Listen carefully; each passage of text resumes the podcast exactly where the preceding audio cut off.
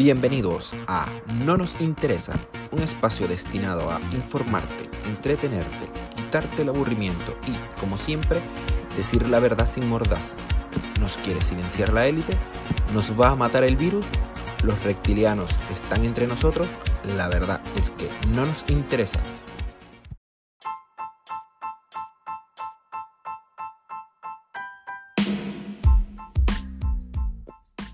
Bienvenidos a No nos interesa. Este espacio será dedicado a calmar tu ocio, a calmar tu curiosidad, a informarte, también a debatir, como siempre con las pruebas en la mano.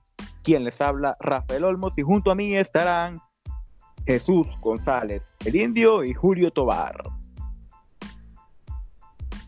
Muy, muchas gracias, Rafael Olmos, muchas gracias, queridos oyentes, los que han prestado un poco de su tiempo para tratar de distraerse con nosotros escuchando este programa que siempre, con mucho respeto, se le dirigirá a ustedes con, el, con la mayor dedicación y, la mejor, y el mejor compromiso para que se puedan distraer, no tanto con nuestra voz, quizás con nuestro contenido que para nada, para nada estará dentro de la parrilla de la programación tradicional que usted está acostumbrado a escuchar.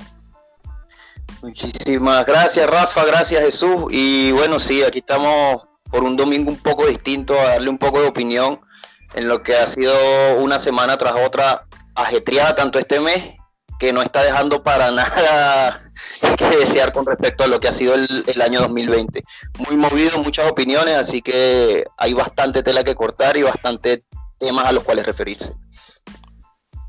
Ahora, cabe destacar que al ser esta una plataforma libre, a diferencia de lo que vivimos por lo menos mi compañero Jesús y yo en la radio, no habrá límites y no habrá censura. Y no me refiero al momento de decir alguna vulgaridad o usar cierto tipo de lenguaje que se puede escapar de vez en cuando, sino a los temas que se van a tratar, a la manera en la cual se van a desarrollar estos mismos, porque muchas veces en los medios se trabaja con base a los intereses de los dueños, con base a los intereses de una línea editorial o incluso desde donde venimos a los del gobierno.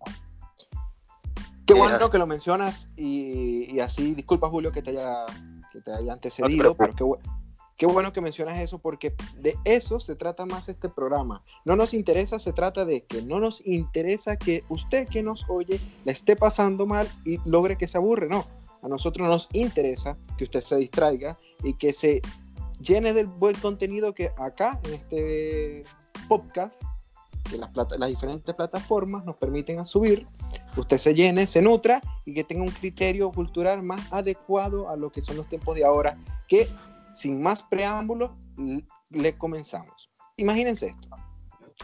Las secciones, las secciones partirán desde, desde qué está pasando en cada una de las regiones que vamos a ir tocando en esta primera instancia vamos a tocar lo que es Venezuela.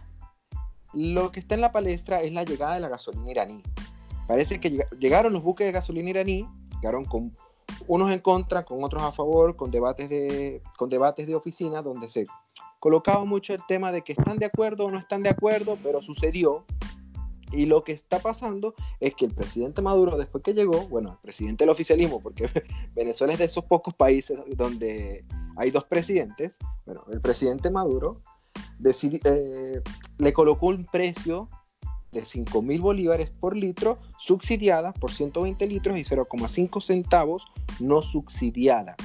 Eso quiere decir que recargar, que llenar un tanque en una camioneta de alto cilindraje puede costarte más de 100 dólares, más de 80 dólares en Venezuela, cosa que veo bien difícil que suceda en otro país. Y ahí va. Y además. Dime.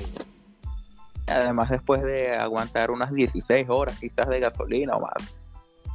Exacto. Ahora, iba a ser mi pregunta. ¿Se adaptaron a la nueva normalidad en Venezuela porque llegaron los buques, pero no desaparecieron las colas? Llegó la, gasolina, pero no desapareció el descontento. Y además está la nuevo, el nuevo venezolano que se adapta ahora a esta represión, lamentablemente, que, le ha dado la falta de gasolina, que ahora en las colas se divierten. Hay fotos, hay evidencia donde personas en la cola llevan un dominó para pasarla a menos. Y yo no cuestiono eso porque ese, ese es el venezolano, el que busca lo bueno entre lo malo. Pero necesariamente era, justificablemente se puede tomar, ¿acaso de verdad con eso se tiene que conformar la población venezolana? Pero para seguir lo, que estás mencionando ahí, igualmente, o sea, yo, esa búsqueda, la esencia del, del, venezolano de buscar lo bueno dentro de todo lo malo, creo que lo ha hundido en una espiral descendente de tragedia y de cosas malas en las cuales va a estar metido buscando lo bueno todo el tiempo, hermano. Porque fíjate, no es nada más de que estén haciendo cola, o sea, lo inaudito dentro de lo inaudito, algo así como la lógica de lo absurdo, es que esto esté pasando precisamente en Venezuela, en donde entre llenar un tanque de gasolina te esté costando entre 80 y 100 dólares no subsidiado, además de pasar calamidades casi un día entero en una cola en un país que siempre fue fructífero por el petróleo, en un país donde no olvidemos que Venezuela es conocido en todas las latitudes del mundo por el, por el petróleo principalmente, y que nunca, jamás en la vida, yo creo que ni siquiera hablemos de décadas o, o de 20, de 30, de 40, de 50 años atrás, 10 años atrás, nosotros mismos de nuestra generación nos hubiesen dicho que el futuro iba a ser así y no lo hubiésemos creído. Y no lo hubiésemos creído porque, porque es, algo absurdo e inaudito, como vuelvo y te lo repito, que esto esté pasando primero en el paraíso petrolero, pero a la vez no es tan inaudito cuando estudias a profundidad lo que son las políticas que ha implementado el régimen que impera en Venezuela y, y a la profundidad que han llevado el modelo que han impuesto, obviamente, por la fuerza. Muy bien, ¿qué piensas tú, Olmos? Creo que aquí existe algo que se llama exceso de resiliencia, porque si bien el venezolano suele adaptarse a todos los contratiempos y es su manera de seguir sobreviviendo y de seguir aguantando y de cierto modo distraerse o incluso abstraerse de la realidad, ese exceso lo viene hundiendo y hundiendo cada vez más, porque si bien la gente está inconforme con algo, viene otro problema mayor, sigue agravándose el problema, se le olvida por un momento te agrava otro y así sucesivamente. básicamente, imagino que bueno, ustedes leyeron 1984 de George Orwell, que ha excelente lectura por ese modelo y aplicando Venezuela a lo, largo de los años. Ahora, con respecto al, al petróleo en Venezuela, cabe destacar que en Venezuela había seis refinerías estaba Amuay, Cardón, Bajo Grande, El Palito, la de Puerto La Cruz, también estaba la de, la de San Roque, se producían 1.3 millones de barriles diarios, se llegó a producir de productos refinados, es decir, se abastecía no solamente todo el mercado doméstico de gasolina, sino prácticamente todo el Caribe y, y era de los mayores exportadores a nivel mundial. Y ahora, con un salario mínimo se puede solamente llenar cuatro litros. Se pueden comprar 4 litros de gasolina en un país que llegó a exportar 1.3 millones de barriles al día.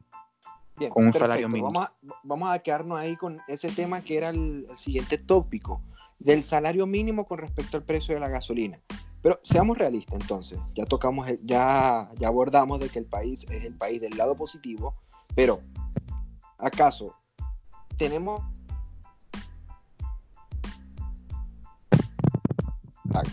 es vive del salario mínimo, puede mantener, puede mantener, bueno, eh, bueno, a lo que iba. Si de verdad una persona que vive del salario mínimo puede costearse el precio de la gasolina o puede costearse el lujo de tener un vehículo, en todos los países, en todos los países a los cuales he visitado, que desde que salí de Venezuela, la estancia nunca fue de más de dos o tres días, pero bastante que me bastó para, para para documentarme, ninguna persona que haya vivido del salario mínimo específico de la cada nación a la que fui podía costearse un vehículo. Es la misma lógica, esa misma lógica puede ser aplicable en Venezuela, ya que mencionas que el salario mínimo es de menos de 4 dólares y que el precio de la gasolina no subsidiada es de 0,5 centavos. Para nada. Incluso vamos a hacer el siguiente ejercicio, calculando el salario mínimo de los siguientes países, este es un aproximado, porque también hay que tomar en cuenta que fuera de Venezuela el precio de la gasolina puede variar, por lo menos aquí en Perú, en una estación de servicio puede salir en 9 soles y en el galón y en la siguiente estación te puede salir a 10 soles. Pero en Colombia un aproximado con el salario mínimo son 476 litros de gasolina. En Chile 372, en Perú 288, en Brasil 275, en Argentina 255 e incluso en Haití 105 litros de gasolina con un salario mínimo. Algo que no se compara para nada a, a la situación de Venezuela. Más con el salario mínimo incluso cuesta costear el pasaje en el transporte público, obviando el hecho de que el efectivo es algo difícil de conseguir. Bueno, ahora aceptan dólares.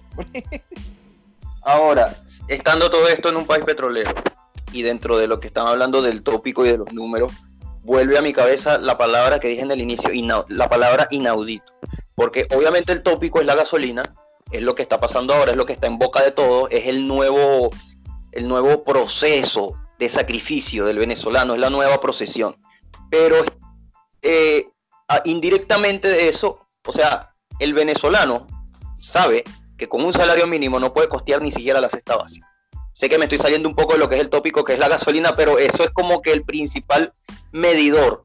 Entonces, eh, de, de allí uno puede estar seguro que quedará para los demás ahora con esta nueva crisis de gasolina que pudiéramos llamar crisis energética, porque no es nada más la gasolina, son los hidrocarburos y eso podemos estar hablando de esto un buen rato largo, porque el, mismo patrón de crisis se ha venido repitiendo en todos los sectores del país en cuanto el modelo se ha venido profundizando, lo vimos en el sector productivo, lo vimos en la distribución de los alimentos, lo, estamos viviendo ahora en el, porque hablo del sector energético, no solamente la electricidad, sino de la gasolina y el gas, que así estemos hablando directamente de la gasolina, es algo que está intrínseco, porque no, no es paralelo, es directo, porque mientras está pasando lo de la gasolina, está pasando lo del gas simultáneamente, simultáneamente entonces vendrían siendo como que dos procesiones en una.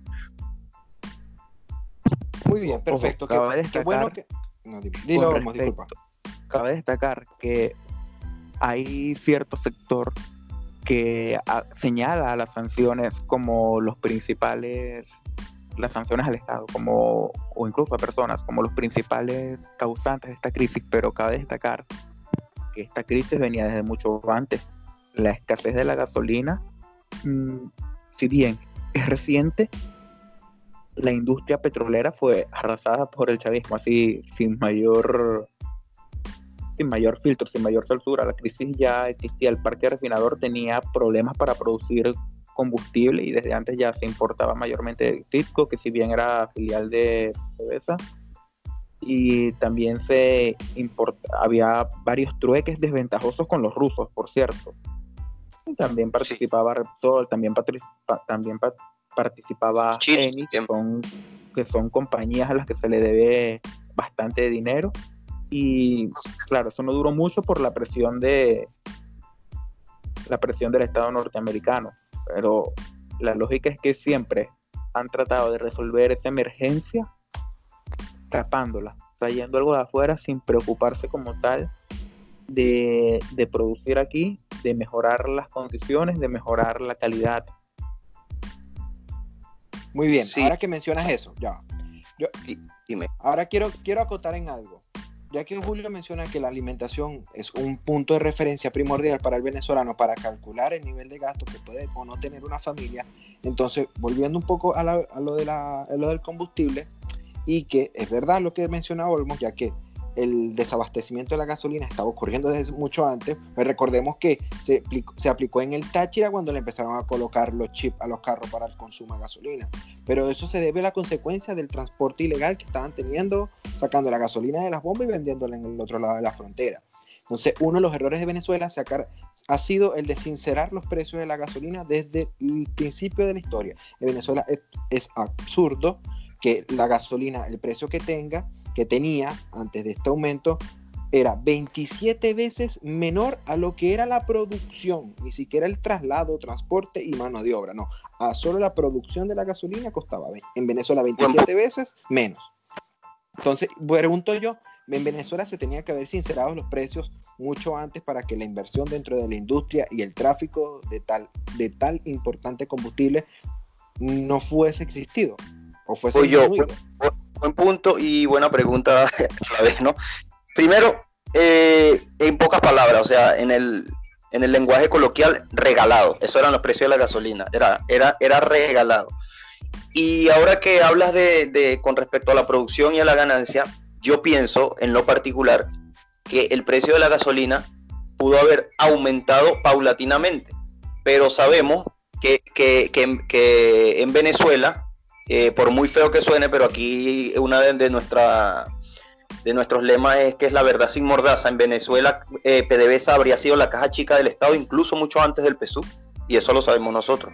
Y, muchas campañas populistas desde los 70, desde los 70 que se dio el gran auge petrolero venezolano cuando estudiamos, cuando estudiamos a fondo lo que hizo la OPEP. No sé si ustedes recuerdan cuando cuando los países pertenecientes al Medio Oriente que estaban en la OPEP le dieron un espaldarazo a las potencias occidentales y em, les, lanzaron, como quien dice coloquialmente, un embargo petrolero a Gran Bretaña y a Estados Unidos simplemente porque estaban apoyando a Israel en Medio Oriente. Ese fenómeno tuvo consecuencias y las naciones eh, occidentales, las potencias occidentales, estaban comprándole el petróleo sencillamente al mejor postor y Venezuela no se unió obviamente a la línea de, de esos países del Medio Oriente de la OPEP y era prácticamente el único vendedor de, gas, de, gasolina y de petróleo de las grandes potencias internacionales. Y ese fue uno de los primeros auges petroleros de Venezuela, sin hablar del que hubo en el año, corríjame si estoy equivocado, creo que fue en el 2001 o el 2002,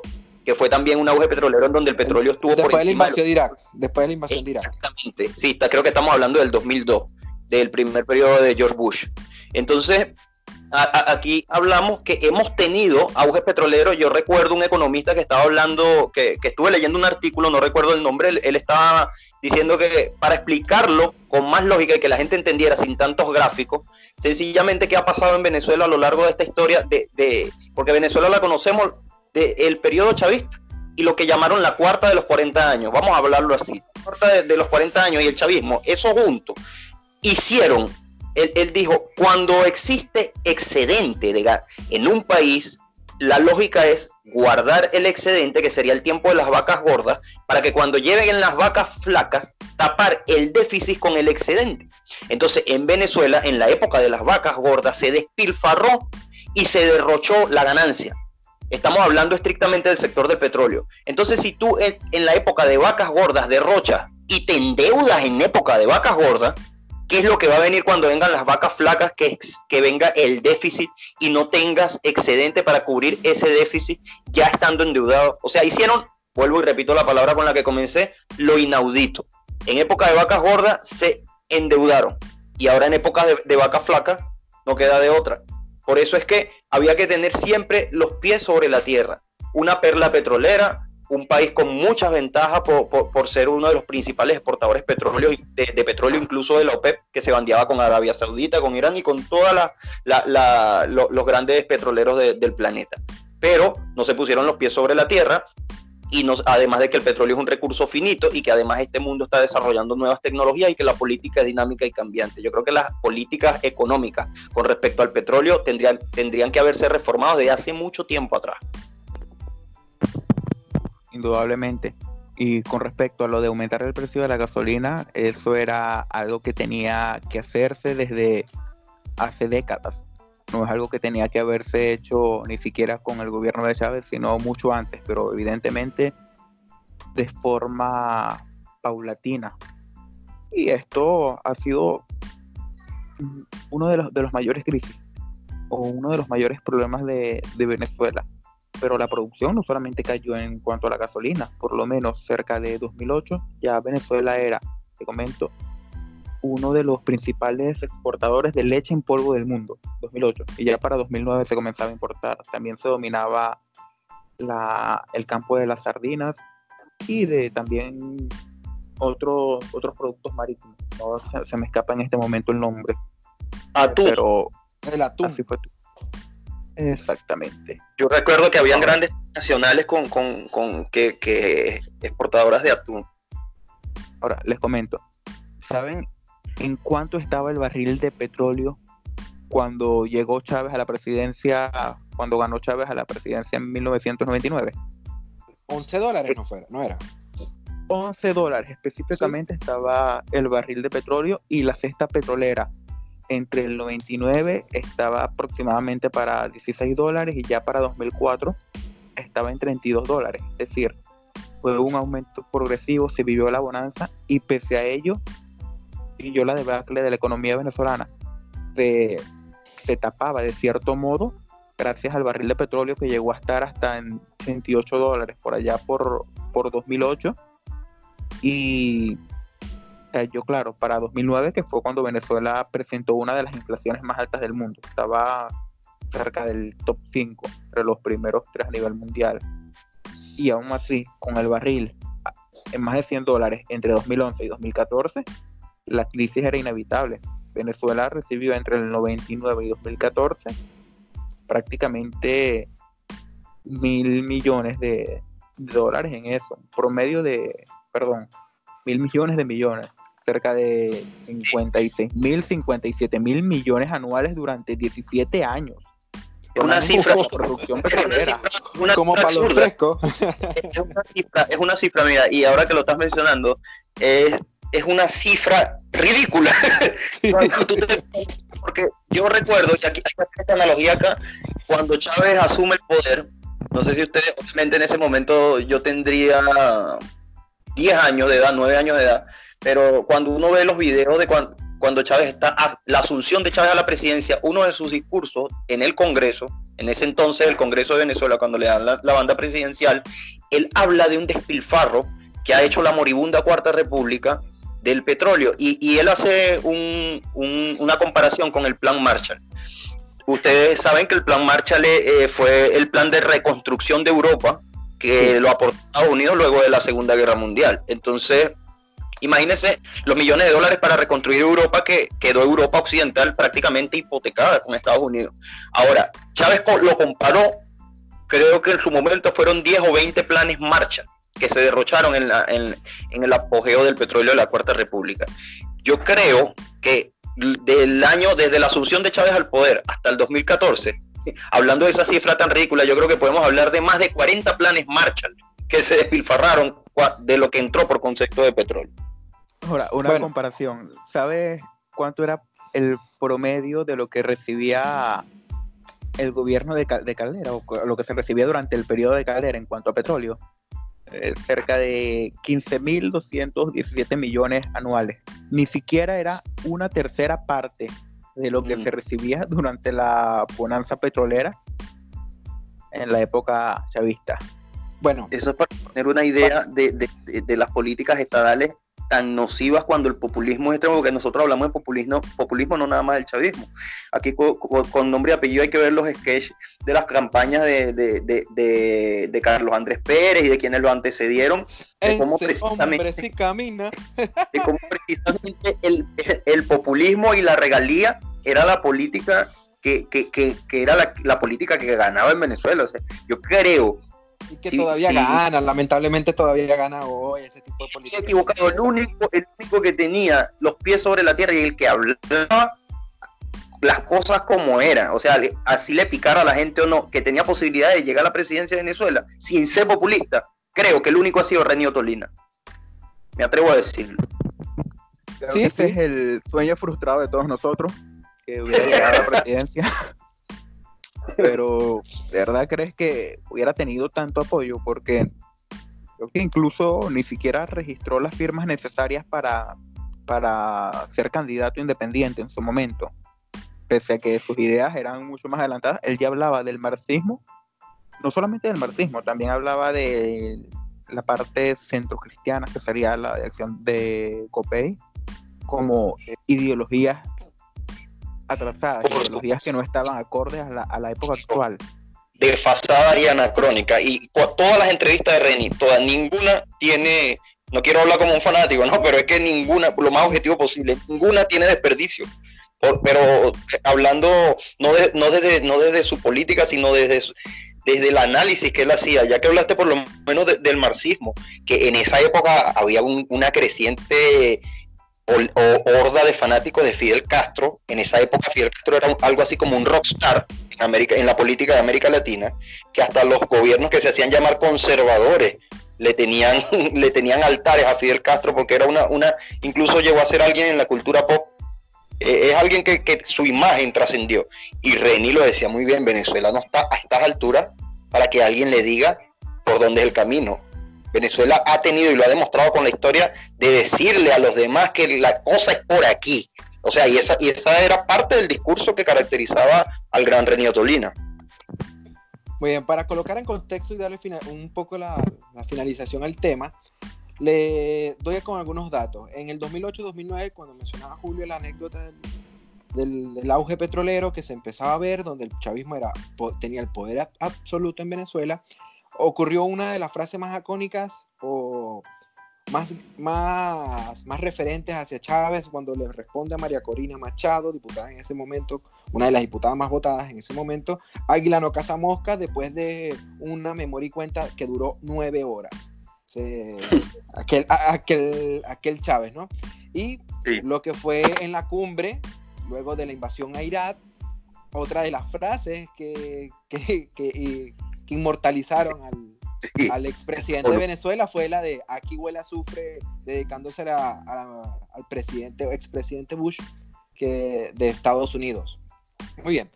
Para darle un, poco de contexto a los números también que estaban mencionando sobre el financiamiento que estaba dando PDVSA al país, mencionaron el plan Marshall, les doy el, el, el monto para reconstruir Europa, la Europa que fue destruida por, toda la, por la Segunda Guerra Mundial, se necesitaron 38 mil millones de dólares.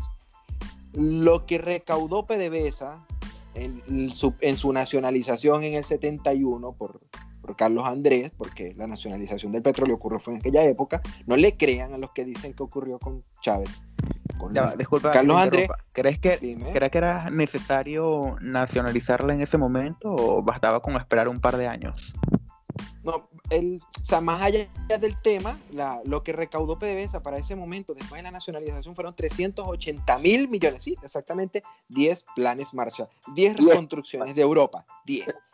Y para, mira, más allá de pensar si era necesario o no, yo soy de los que, yo, yo soy de los que piensan y, y lamentablemente tuve este, este criterio individual, fue después de que me documenté bastante, o bueno, gracias a gracias a Dios, que puede documentarme bastante. Yo creo que Venezuela tenía, tiene que fortalecerse a sí misma, con venezolanos que se tienen que fortalecer a sí mismos, con personas que se tienen que culturizar, emprender y ver un crecimiento a sí mismo individual sin permitirse la ayuda del Estado, porque para esta época Carlos Andrés Pérez tuvo una de las frases más terribles que, hubo en ese, en ese momento, la de borrón y cuenta nueva, todas las deudas que tenían todas las personas naturales y jurídicas en el país iban a ser borradas y, comenzadas comenzadas desde cero por la bonanza petrolera.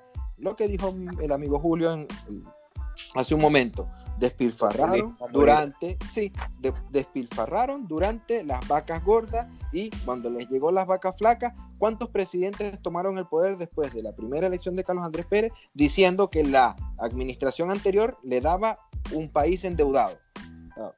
Todo el tiempo. Incluso hay una frase de, de, Camping que dice que, recibe, que recibe una nación hipotecada.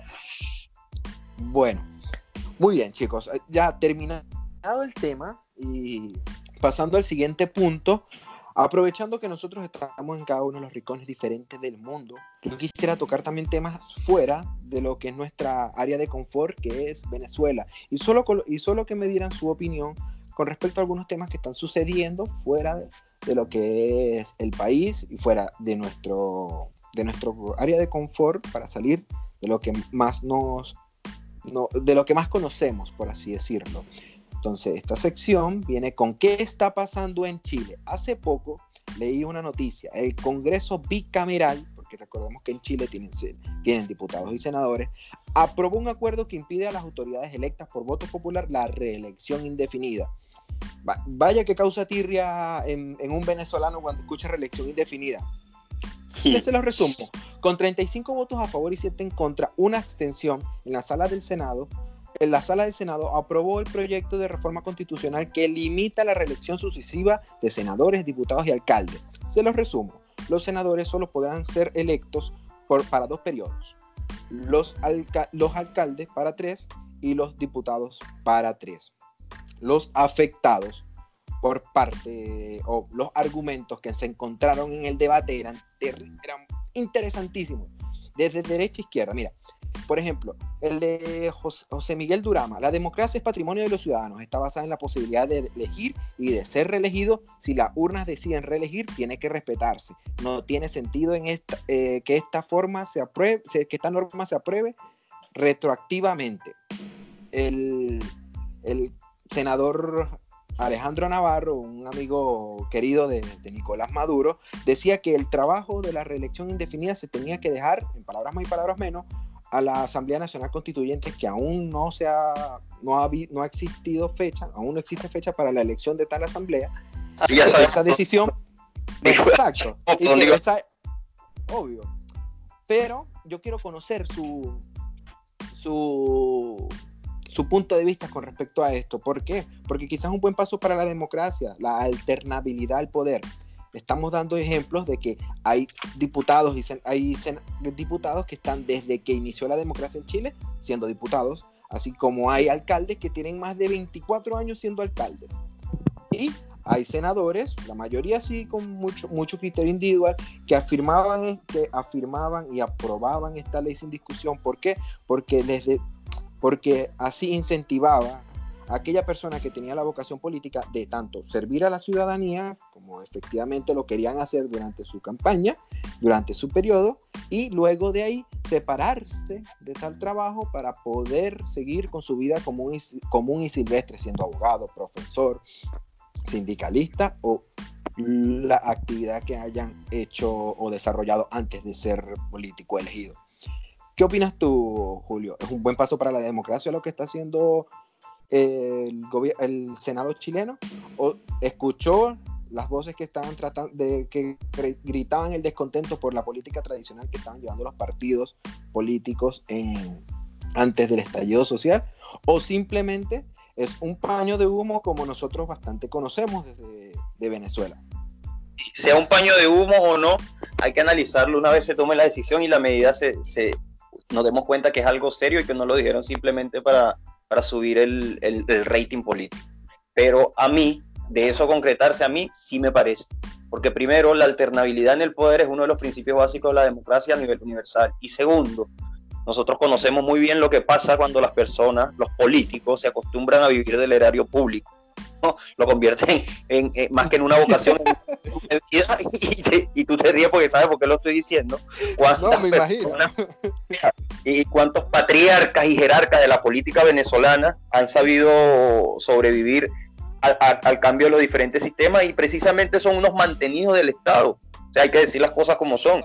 Un político, un político que dure toda la vida toda la vida viviendo del erario público, se va a acostumbrar a las malas mañas, se va a acostumbrar a los vicios, va a sobrevivir a los diferentes sistemas con distintas marramucias, sean cuales sean. Y por, el, por, más, por más pródigo o prodigio o más ética que haya empezado, una vez empiecen el sistema a absorberlo y pasan 10, 15, 20, 25, 30 años, el político va a terminar corrompiéndose y se va a acostumbrar a lo sabroso que es el poder y cuando le digan, no, que alternabilidad, que rotabilidad, porque la democracia, ¿qué es eso? Yo tengo poder y con el poder empiezan los vicios de la democracia, que ahí es lo que nosotros vemos cómo empieza la manipulación en los partidos políticos, empiezan los partidos políticos a dividirse en las líneas y, y siempre hay un patriarca o un jerarca que es el que mueve los hilos, eso pasa en todas partes del mundo, pero cuando no hay alternabilidad del poder y vemos estos jerarcas que tienen décadas ahí, es más vicio todavía. No sé si, si me entienden lo que estoy diciendo. Yo yo sí estoy totalmente de acuerdo en que haya alternabilidad del poder. A ver, tú, Olmos, ¿qué opinas tú de esa medida que ha tomado el Senado, el, Estado legislativo, el, Estado chileno con respecto a la no reelección indefinida? Creo que incluso teniendo ya esas dos reelecciones sería mucho postergar. No obstante, puede sentar un precedente, ya que es habitual muchas veces aquí en Latinoamérica, incluso en todo el mundo, esa reelección indefinida o por lo menos una reelección bastante prolongada. Es común ver a gobernadores o alcaldes o los jefes de, una provincia en específico manteniéndose allí a lo largo de, de, prácticamente toda su vida. lo que me llamó la atención es que esta se aplicará in actum, es decir, en el acto, e incluso será retroactiva también, es decir, los diputados que ya completaron dos reelecciones y los senadores que ya fueron reelectos en una ocasión ya estarían afectados, es decir, no podrían podrían no podrían reelegirse para, para la próxima elección, por lo cual considero que es una medida bastante bastante oportuna y espero que se lleve a cabo, que se aplique. Me llamó bastante, me llamó bastante la atención lo, lo que comentó Julio, porque si bien sabemos que hay algunos que se han adaptado a vivir del Estado con más de un solo, con más de un gobierno, bien sea como ministros, como diputados y de cualquier de cualquier manera se, las apañan para estar allí. Aristóbulo te está mencionando, creo. Henry Ramos, yo creo que. Henry Ramos. Exactamente, por ahí van los tiros, pero no es algo que solo se dé en Venezuela, aunque allí sea más descarado. bueno, ahora, pero el tema va, el, tema, yo creo que uno de los argumentos que más pesa en estos momentos es, es que las personas lo terminan escogiendo. Las personas terminan escogiendo a su candidato. Si bien es cierto, se perdura en el poder, la persona, el, individuo, la, la nación, perdón, la alcaldía, el municipio, la región o los circuitos terminan escogiendo a la persona para que sea su voz dentro del, poder del Estado al cual va a contribuir. ¿Acaso no estamos violando también el derecho de la persona a escoger? No, pero recuerda que la democracia tiene vicio. Y de uno de los grandes vicios de la democracia es la manipulación de las masas. Entonces, no quiero sonar no quiero que me tachen de que tengo una mentalidad de aristócrata, porque no, no, la tengo. Primero, no soy un aristócrata porque no, no, no tengo grandes influencias de poder ni, ni soy millonario, ¿no? el hecho de que la, la, mayoría de las personas elijan a alguien, y eso se tiene que respetar porque es un principio democrático, pero eso no quiere decir que tengan la razón o que hayan elegido el mejor candidato. Entonces, es, es, es algo que si ellos se ensañan y lo hemos visto como, como los, gracias a los vicios de la democracia han manipulado a la gente a través del resentimiento y a través de la ignorancia y han puesto en el poder a monstruos como Chávez, que después que están en el poder alimentan más los vicios con el populismo, con la plata, con la manipulación, con los lavados de cerebro que al final te van a llevar a una masa a seguir eligiéndolo y no importa si esa persona es la que, la, que le ha inyectado miseria o la que le ha inyectado desigualdad, siempre y cuando les caiga bien, escuchen un buen discurso y en eso se basa el populismo, la masa va a seguir cayendo en esos vicios de la democracia. Por eso vuelvo y repito, que la gran mayoría vote por un ciudadano de su preferencia, hay que respetarlo porque es un principio democrático, pero no quiere decir que tengan la razón o que hayan elegido al mejor. Por eso, en todo caso, lo mejor es que haya, que vayan alternándose y que el sistema se vaya limpiando una u otra vez una y otra vez, una y otra vez. Para los, que no, para los que no conozcan el contexto de lo que me estoy refiriendo, de lo que nos estamos refiriendo nuestros compañeros y yo, en Venezuela hay muchos, muchos jerarcas que viven han vivido del erario público desde que, la Venezuela es, eh, desde que Venezuela es democrática, entre comillas, que fue la finalización del, del, de la dictadura de Marcos Pérez Jiménez. Por ejemplo, Henry Ramos Ayud, él es actual presidente del Partido Acción Democrática y ha sido diputado desde 1975 eh, más o menos hasta en estos tiempos. Todavía es diputado, ese, con, exceptuando un pequeño periodo desde el 2006 al 2009, 2010, que fue, que fue cuando abandonaron cuando la oposición decidió abandonar las elecciones por voto popular, cuando por, por, por, lo viciado que estaba el sistema electoral, en ese momento, solo en ese momento y nada más que en ese momento, Henry Ramos Ayuno fue diputado. De resto, ha sido diputado y, según dicen las, los malos rumores, volverá a ser porque entrará en una de esas listas, terribles listas, que violan todos los principios democráticos del voto popular. Diputado, jefe de fracción, líder supremo, galáctico y plenipotenciario de su partido político. Como, como tal diputado fue desde el 94, si no me equivoco, sin embargo ya tenía ya tenía cierto peso en, dentro del partido, en su carrera política, porque incluso él rechazó él rechazó el programa de ajustes económicos que propuso Carlos Andrés Pérez en su momento, por allá por los 80.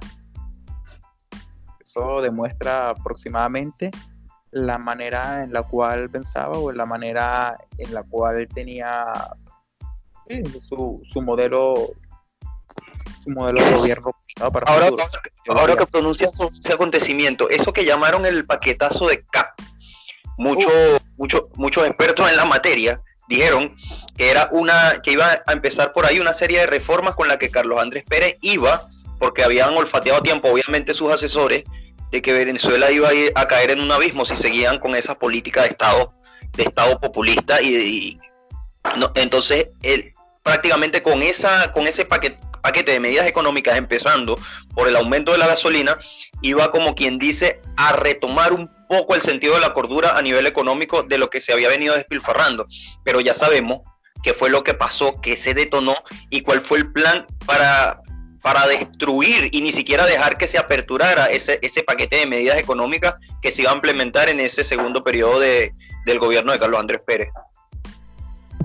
es que cabe destacar que una de las razones por las cuales se iba a implementar fue por la caída de los precios del petróleo en los 80, que eso provocó una ralentización de, de la economía que claro, el Estado venezolano seguía aumentando su recaudación, pero también los gastos. Y vino la devaluación de la moneda en el 83 y, las medidas económicas tanto de Luis Herrera como de Lucinchi no, no lo frenaron en, absoluto. Eh, las medidas anunciadas por Carlos Andrés en su momento, déjame verificar por aquí, eh, se querían someter a un programa bajo supervisión del Fondo Monetario Internacional por 4.500 millones de dólares durante tres años, liberar las tasas de interés activas y pasivas, unificación cambiaria con la eliminación de la tasa de cambio preferencial, es decir, un, un solo tipo de cambio, un solo precio de cambio, determinación de la tasa de cambio en el mercado libre de divisas, liberar los precios de todos los productos a excepción de los 18 renglones de la canasta básica creo que esto era algo que indudablemente se tenía que hacer. Tenemos pruebas de cómo afecta para los productores, para los empleados, una regulación del Estado de muchos precios que llegan a estrangular la, economía, llegan a estrangular la producción, llegan a acabar con empresas. Es absurdo. Eh, también un anuncio gradual de tarifas de los servicios públicos, es decir, teléfono, agua, luz, gas, algo que vamos a estar, vamos a ser sinceros, prácticamente no se paga por ello en Venezuela y es quizás la principal causa por la que el servicio de todos y cada uno de ellos es pésimo.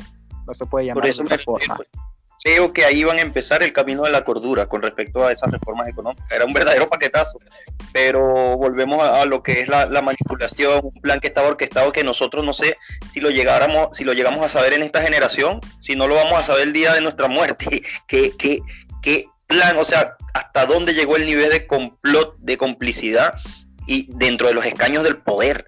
Porque a nosotros nos han vendido una imagen, pues todo lo que estamos hablando viene entrelazado, de que el Caracazo ha sido espontáneo.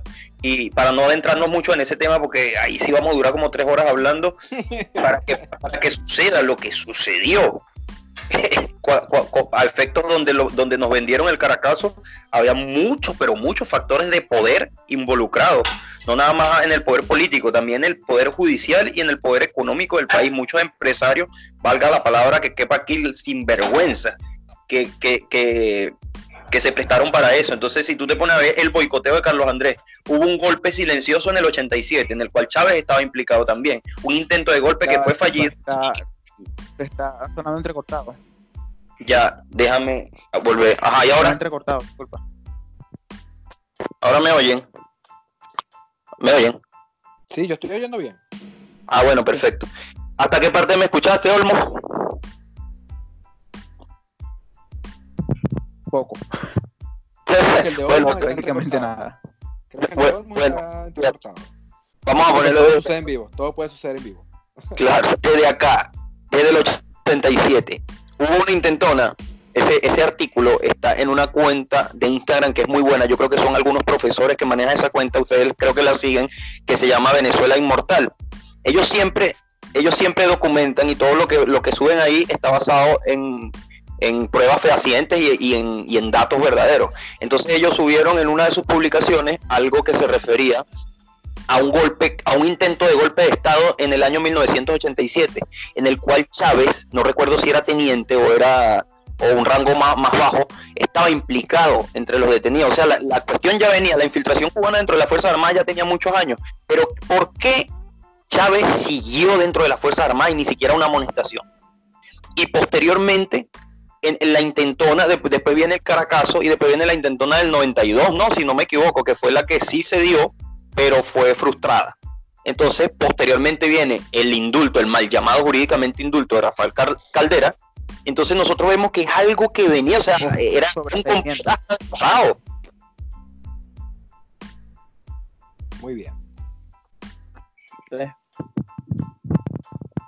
Muy bien.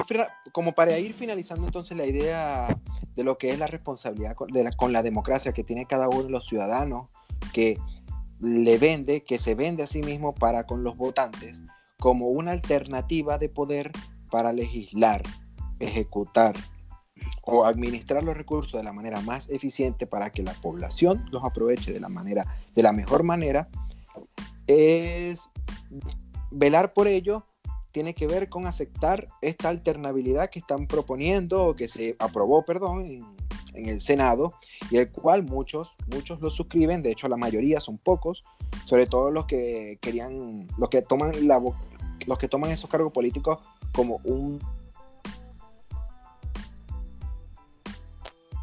una vez pierden una elección.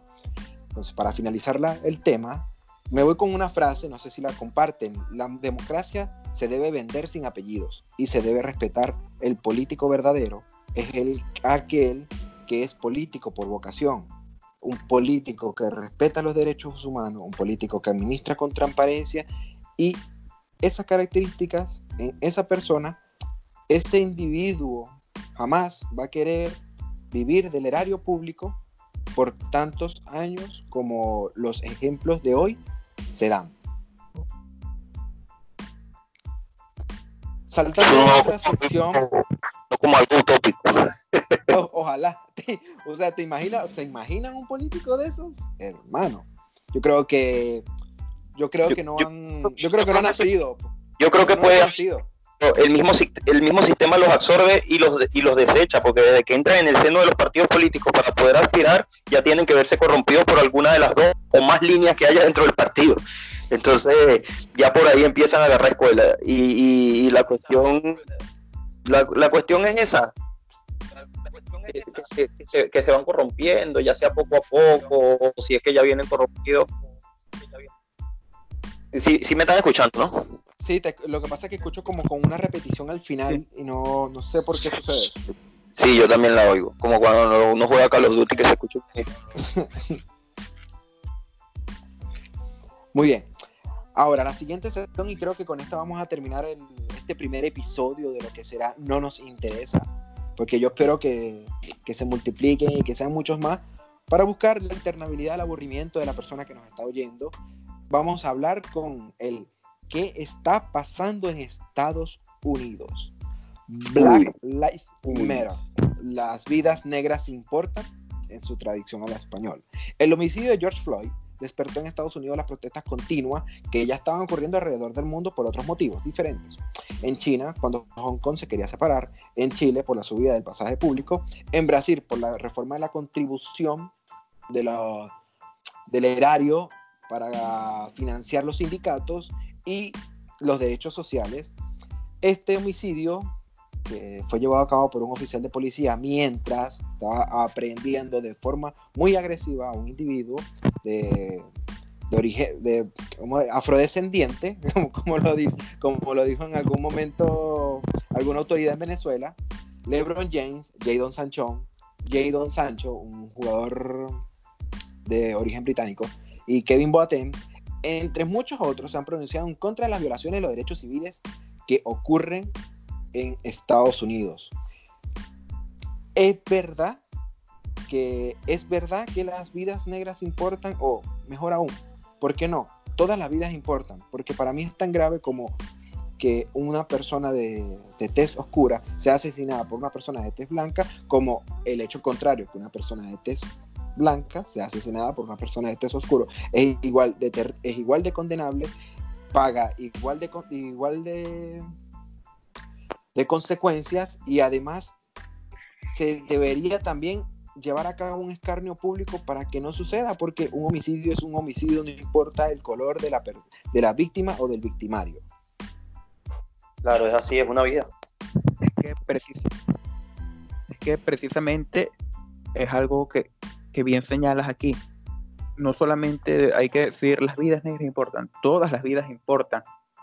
Y es bastante curioso que se haya tomado precisamente de esta manera, porque evidentemente es un abuso, fue algo muy grave, pero las acciones que se han tomado o el tipo de, de, protestas van para, para, otra parte. Se llegó incluso a, a destruir cualquier cantidad de, de, elementos, por ejemplo, una estatua de Abraham Lincoln. Se llegó a avanzar. ¿Qué clase de lógica tiene esa si estamos hablando de que las vidas negras importan? Eso es como la paz y destruir una estatua de Mahatma Gandhi. Exactamente. Exacto, exacto. Es totalmente absurdo. Mm. Y claro, si vemos estos abusos policiales que son bastante comunes o son bastante frecuentes, no es solamente allí en Estados Unidos, es algo que pasa en cualquier, bueno, no vamos a decir en cualquier parte del mundo, pero es algo bastante común, es algo que se repite a lo largo del globo y ninguna ha tenido tanta relevancia. Claro, hay que protestar, claro, hay que hacer valer los derechos, pero me parece que esto se ha impulsado más que todo desde cierta propaganda política. Claro, acá lo que pasa con, con lo que se han empleado cosas lo que sucedió con George Floyd, igual que, o sea, es igual de, de repudiable a cualquier abuso policial, a cualquier abuso de, de, poder que acabe con la vida de una persona de manera innecesaria. O sea, como se ve en el video, no estaba armado, no, no estaba cometiendo un crimen grave que, que, me, que, mereciera un abuso de la fuerza así, de esa forma tan descomunal. Y eso pasa mucho, pero acá, acá hay una cuestión distinta, y ustedes que son periodistas lo deben saber, y es el tono que le han dado los medios de comunicación es que se ha politizado una muerte, que es otra cosa. Eso, eh, eh, un, un, crimen racial, perfecto, totalmente condenable, repudiable y que se proteste. Pero, pero primero en año electoral.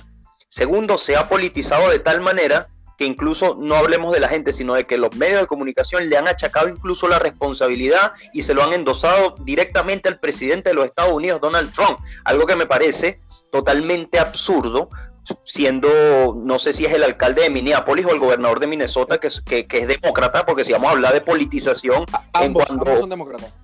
Bueno, fíjate, el alcalde y el gobernador son demócratas y tú quieres politizarlo lanzándolo al presidente, endosándolo al presidente, cuando sabemos que quien dirige la policía, eh, eh, porque no era un, cuerpo federal que dependiera de la, de la Casa Blanca, era la policía de Minneapolis.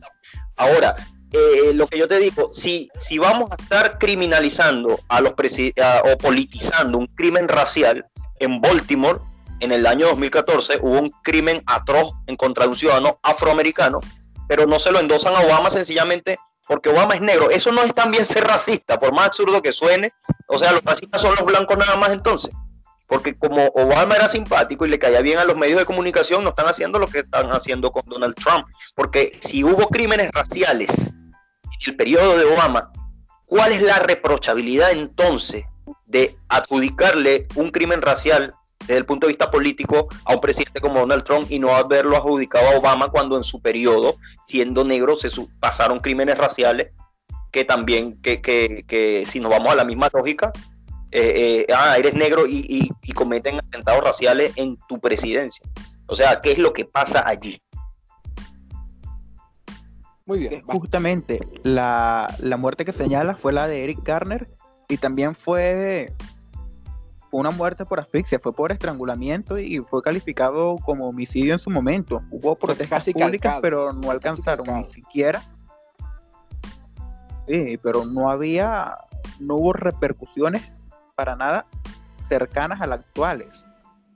Eh, creo que lo máximo fue sacar una película, una, película donde se trataba el tema, pero, pero más nada, sí hubo protestas, pero como lo señalas, la figura de Obama, más que todo, se, se salva, entre comillas, de, de abusos o de malas políticas, de malas medidas por, por sus asesores de imagen, por toda la campaña mediática. Sí, te oigo. No, no me repetir tu intervención porque no te escuchamos bien. Yo no te escuché. yo sí, yo sí lo escuché, yo sí lo escuché.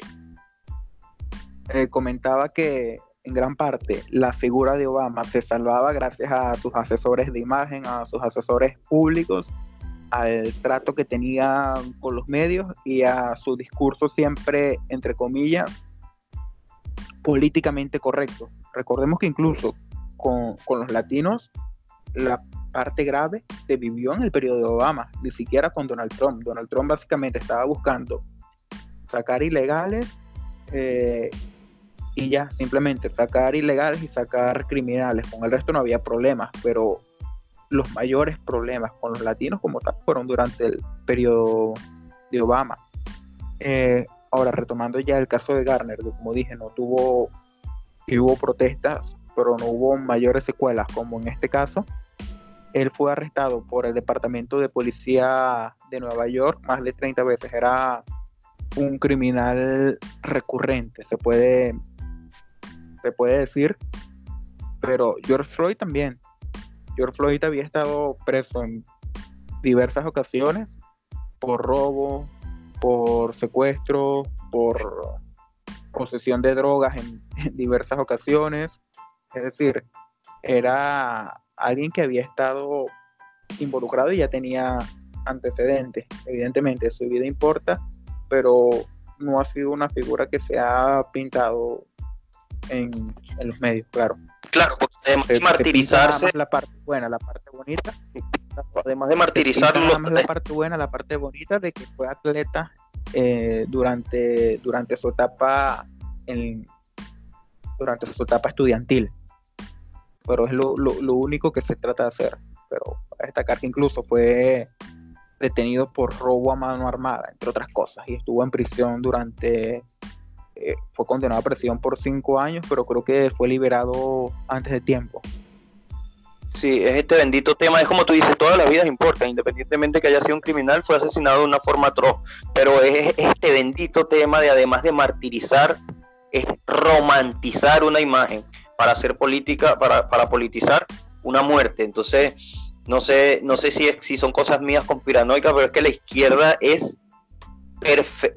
sabe perfectamente lo que es romantizar a un criminal. Si no, pregúntale a la imagen del Che Guevara. El Che Guevara. Creo que mejor ejemplo no se pudo haber puesto en la, vida, el Che Guevara. Yo nunca he visto una imagen tan mal, tan mal vendida como la, o bueno, tan bien vendida como la de Che Guevara. El tipo que es comunista, anti, anticapitalismo y aparece en franelas de marca, o que es usado por movimientos que defienden los derechos humanos y la inclusión de la y, las inclusiones y los derechos de la inclusión de derechos humanos LGBT y el tipo el tipo personalmente opinaba que eso no debería no, era contra natura para decir más palabras menos. Decía que la homosexualidad era una depravación una enfermedad depravada que creada en el capitalismo cuando decimos que sin mordaza, señores, es sin mordaza. Muy bien, para darle un poco de contexto, un poco de vuelta a lo que, un poco la vuelta al tema, entonces, mira, cuando le quieran achacar lo que es la muerte de George Floyd a Donald Trump, diciéndole que tiene que hacer algo, asumir como responsabilidad el papel protagónico que está teniendo en el Estado americano, hay que recordar que Estados Unidos es una república, sus poderes son respetados el día si mañana si mañana, hoy, el presidente de los Estados Unidos, sea cual sea, le dice al juez de la Suprema Corte, a un congresista, a un, congresista, a un senador, qué es lo que debe hacer, ese día ese presidente puede ser enjuiciado. ¿Por qué? Porque allá se, allá se respetan las, los roles de cada uno de los poderes. De hecho, hasta un fiscal puede tener en algunos casos más autoridad que el presidente de los Estados Unidos. Y por eso se tiene, que dar, se tiene que dar el real contexto de lo que le está sucediendo a Trump. La mala publicidad, la mala imagen. Y no es que comparta ideología con él, porque quizás coincido en muchos puntos, pero las cosas deben ser puestas en el mejor contexto. Y, tenemos un conservador. Y no, bueno, pero es que después de salir de Venezuela lo más fácil que pudo haber sido fue volverme de derecha, porque de verdad que la izquierda acabó con el país desde el inicio, pasando por la derecha, por la izquierda, izquierda cristiana, la hmm. democracia representativa. Sigue con su idea, Pacho. el socialismo, el socialismo democrático. Cuando me dijeron que era socialismo democrático, eso no cuaja, eso es como decir capitalismo popular, no combina, eso no existe, es mentira. Pero simplemente las, los derechos individuales de las personas se tienen, la democracia sin apellidos, ahí va. Eh, la, la democracia no puede tener apellidos y asimismo la ideología tiene que ser presentada tal y como es. Si usted es una persona que dice ser de izquierda, usted la ve con carro de lujo, con botas, con, con ropa de lujo, con mansiones y ubicada en una de las mejores zonas de vivienda, es es una persona hipócrita, porque eso es mentira. Una, persona que es de izquierda jamás podría estar ahí. Y no que yo soy de izquierda centro, falso. Es un, él, él representa una filosofía de la izquierda donde él, él mentalmente, psicológicamente quiere justificar el estatus económico que ha adquirido. Y para volver al tema, porque me desvió un poco, yo creo que también se tiene que ver o tiene que haber una relación entre el clasismo y el racismo en Estados Unidos. ¿Por qué? Porque también los también blancos los, blancos que están en situación, en situación extrema, en situación de pobreza, mueren. Y mueren por culpa de la, delincuencia. Hay muchos junkies, muchos vendedores de drogas, consumidores de drogas, que también son víctimas vandalizados y también son robados. Ahora, igual son mirados de mala forma. Pero ¿por qué? ¿Por qué? Porque tienen una, una, situación económica que va contraria a lo que tradicionalmente, a lo que tradicionalmente es bien visto en Estados Unidos. ¿No creen que eso también influye? El que el, que el clasismo se parece más al racismo, pero no está tan bien publicitado porque no es políticamente correcto. Es interesante. Estamos hablando de la lucha de clases.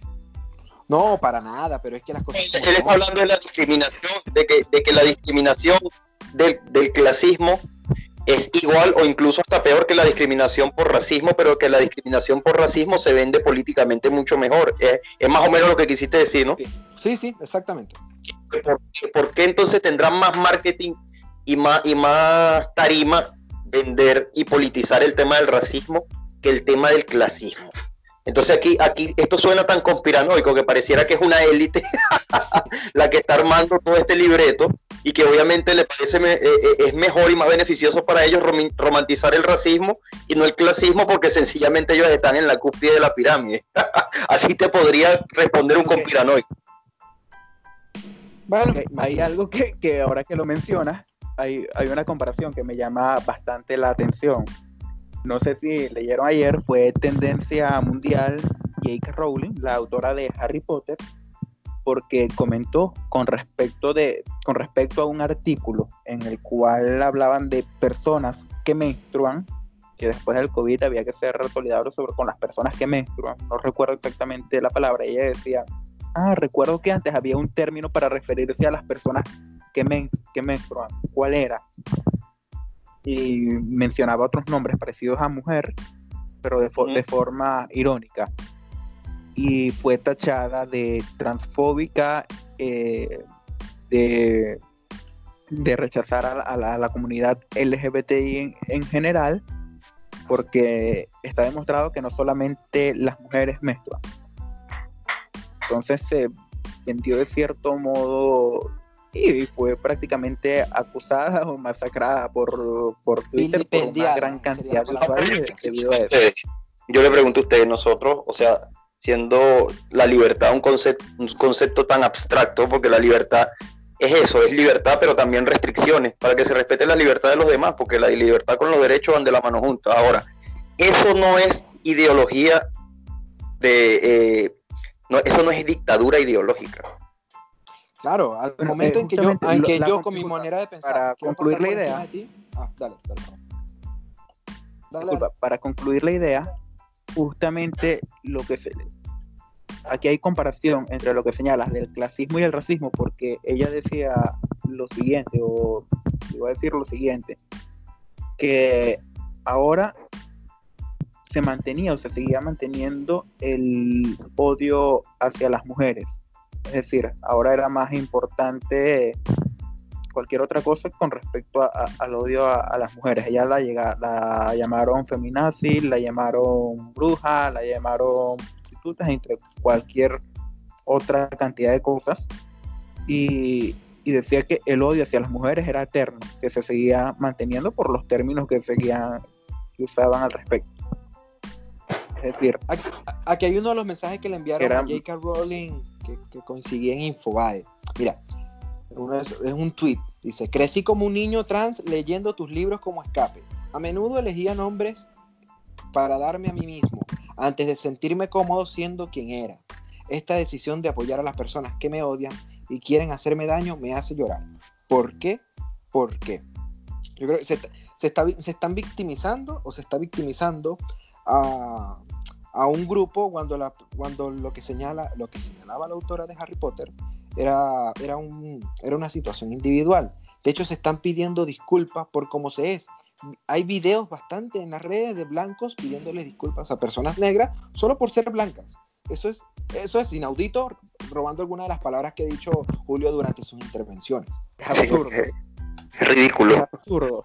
y, y no solamente eso, Incluso J.K. Rowling decía, la idea, la idea de que las mujeres como yo hemos sido empáticas con las personas trans durante décadas sintiendo parentesco porque son vulnerables de la misma manera que las mujeres, es decir, a la violencia masculina, odian a las personas trans porque piensan que el sexo es real y ha vivido consecuencias, es una tontería. Ella hablaba como tal del sexo biológico, no hablaba del género, de la construcción de género, sino como tal del el sexo biológico para hablar con respecto a las mujeres y básicamente sí fue así, fue vilipendiada como señalas por, por lo mismo, por expresar una postura, por expresar una idea y no me parece que en algún punto haya sido intolerante o haya estado atacando a alguien de ningún modo.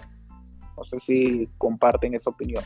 Y claro que la comparto, porque la agenda de lo políticamente correcto, entre comillas, es una agenda intolerante.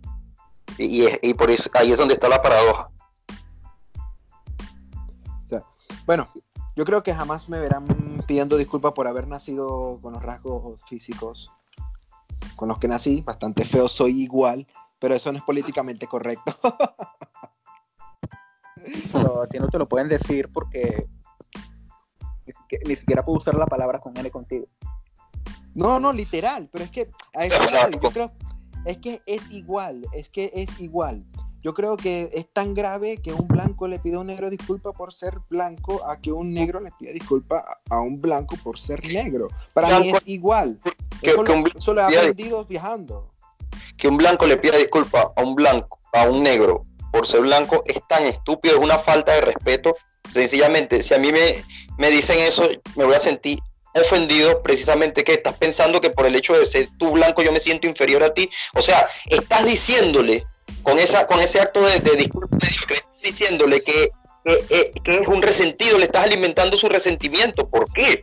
Si se supone que estamos en el siglo XXI y que cada persona tiene que ser, dentro de, de cada sistema, tiene que ser evaluada según su potencial. Si usted es negro, usted es un blanco, o usted es un blanco, y usted es un delincuente, usted es un delincuente, sencillamente eso. Si usted es un profesional y tiene cualidades para llegar arriba, lo, lo que no su raza, ni su color de piel, ni de dónde viene, ni nada. Eh, le voy a pedir perdón a un negro porque yo soy blanco, eso es alimentar el resentimiento y hacerlo sentir inferior. Por el hecho de que eres negro, pobrecito, te pido disculpas. Exactamente, exactamente. Muy bien, Totalmente. Por cierto, y algo bastante curioso con respecto, aquí ahondando en lo que es la diversidad racial, el autor principal del crimen del asesinato de George Floyd era Derek Chauvin, si bien era... Te escucho bien, vamos. Ok, ajá, Ron. Que si bien, que si bien el autor o el principal autor de la muerte del asesinato de George Floyd, el que se arrulló en su cuello, Derek Chauvin, era pelirrojo, también había diversidad racial allí. Estaba por lo menos Tou que era que es de descendencia asiática y también había afrodescendientes, es decir, no es como tal un crimen de blanco contra negros, es de policía contra civiles. Exactamente. Y si bien había un blanco que mató a un negro, había también un pelirrojo, había también afrodescendientes, había también asiáticos. Es decir, de diversas etnias los que estaban colaborando allí. Esa brutalidad policial. Muy bien, chicos. Como para finalizar el programa, porque ya está bien, creo que vamos a dejar hasta aquí lo que será la primera entrega de No nos importa, va a ser la primera de muchas. Los dejo la invitación extendida para que nos sintonicen en nuestro, en nuestro canal de Spotify, no nos interesa. Todos los domingos, que trataremos que sea regular todos los domingos la subida de, de cada uno de los episodios, de nuevo con temas variados, con temas que quitarán el aburrimiento, con temas que son interesantes, quizás no para usted, sí para su amigo que lo está oyendo. ¿Alguna idea para finalizar, Rafael Olmos, Julio Tobar? Una reflexión. A ver. No, no, no, que si alguna reflexión tienen ustedes. bueno, yo sí la tengo, yo sí la tengo, o sea, yo sí la tengo, perdón. Perdón, pues, perdón. Muy bien, mira. No sé si les guste, ojalá les guste. Si la vida tiene un significado, solo se descubre viviéndola. El esfuerzo, la determinación con el que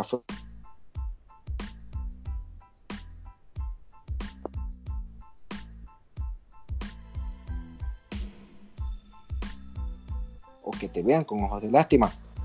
Pero no por ellos se debe enfrentar la vida de esa forma, con complejidad. Bueno, por mi parte digo que. Ah, no dime, perdón.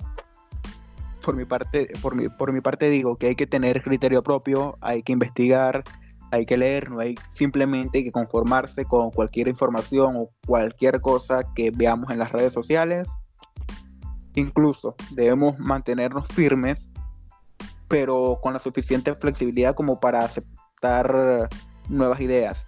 Y no hay que dejarse llevar por agendas propagandísticas que solamente busquen imponer tendencias ideológicas, vengan de donde vengan.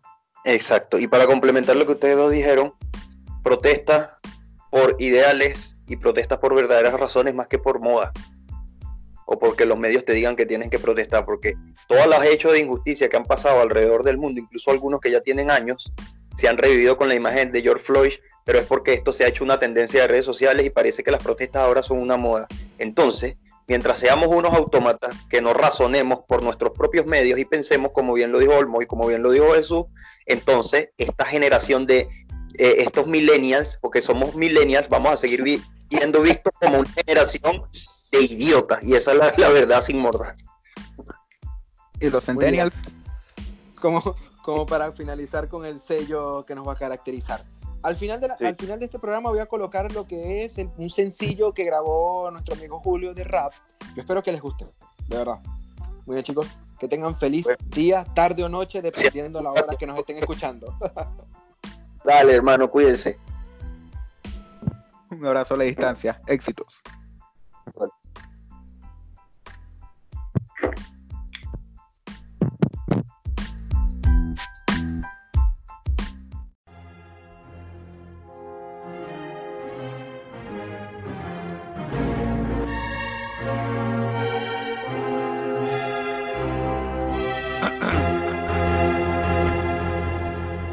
No creyeron, miserables, que el momento llegaría. La hora en que los indeseables al abismo caerían. Se sintieron intocables, se sintieron invencibles. Pisotearon a los pobres, los volvieron invisibles y hicieron daño en el mundo y no creyeron perecer. Ahora les tiemblan las piernas cuando ven a Lucifer. Ahora sí sienten temor, ya los toca el resquemor, ya los quema la candela. Ahora sí sienten el dolor. De repente una visión fuera de lo cotidiano. Vinieron quemando Roma y culpando a los cristianos. Los siglos pasaron y se repite la historia. Después fueron los cristianos que quemaron las memorias, condenaron a la ciencia y a la mano del artista. Persiguieron al pensante y a los Quieren apagar las luces, dejaron huellas de sangre. Quieren encerrar al hombre cuando la razón se expande. Ellos quieren cortar alas para no verte volar y de una forma carroñera la evolución amputar. Cual ratas en madrigueras agitadas, madrugadas, cenizas en las hogueras, sociedad acribillada. La tierra se parte en dos, mira las almas caer, va cabalgando el jinete que no puedes detener. La muerte dejó su estela y con ella una visión. Se convirtió en pitonisa que dio la premonición. Morí en el oscurantismo, es que la peste me mató. Volví en el renacimiento como la resurrección. Soy el hereje que huye de la Santa Inquisición. El que desafía el sistema en tiempos de la ilustración. Ah, no huyas cuando escuches a los lobos. Ellos huelen el temor y llegarán de todos modos. Así como tú llegaste a los miles que perseguiste, a las masas manipulaste y la garganta les pisaste. Métodos que utilizaste, los huesos que dislocaste. Yugulares degollaste y cuerpos que decapitaste y no mostraste ni una pizca de arrepentimiento y por eso al fin de la pista eterno será el tormento como huellas en la arena que detecta el cazador, patriarcas del genocidio en campos de concentración. Había que sembrar la muerte para ampliar nuestros dominios y de la guerra, patronos del exterminio. Es demasiado tarde para estar arrepentido. Piensa en el látigo roto en la espalda del oprimido y si quieres pídele a Buda, a Mahoma o Jesucristo del castigo no te salvan ni los dioses del Olimpo. La tierra se parte en dos, mira las almas caer, va cabalgando el jinete que no puedes detener. La muerte dejó su estela y con ella una visión. Se convirtió en pitonisa que dio la premonición. Morí en el oscurantismo, es que la peste me mató. Volví en el renacimiento, como la resurrección. Soy el hereje que huye de la Santa Inquisición, el que desafía el sistema en tiempos de la ilustración. Causaron tormentas de sufrimiento que le dieron forma a los campos del dolor, desde las limpiezas étnicas hasta el holodomor, creadores de las cámaras de gas, de las hogueras y de la crucifixión. Van al tártaro, van directo al averno por haber traído a este mundo los males del infierno. Asómate a tu ventana, creo que vinieron por ti. Son los que visten de negro, sí, los que hablan en latín no tienen muy buena cara. Soltaron la carcajada, nos irán hasta arrastrarte hacia la eterna madrugada, al misterioso camino que nunca comprenderás, al tenebroso pasaje por el cual descenderás. Los perros están aullando, pero tú no viste nada. A tu memoria el recuerdo de los niños que lloraban el lamento colectivo de una sociedad atada y el sonido de cadenas que millones arrastraban en el teatro de la muerte, en el escenario infernal. Ellos son los vagabundos, protagonistas serán en el viaje hacia la tierra donde no existe horizonte. Van bajando custodiados y escoltados por Caronte. El abismo te espera, la penumbra eterna espera. El olvido los reclama, el castigo también espera. Todo el odio y arrechera que corría por tus venas. Fuiste bien coño de tu madre, así que aguántate tu pela.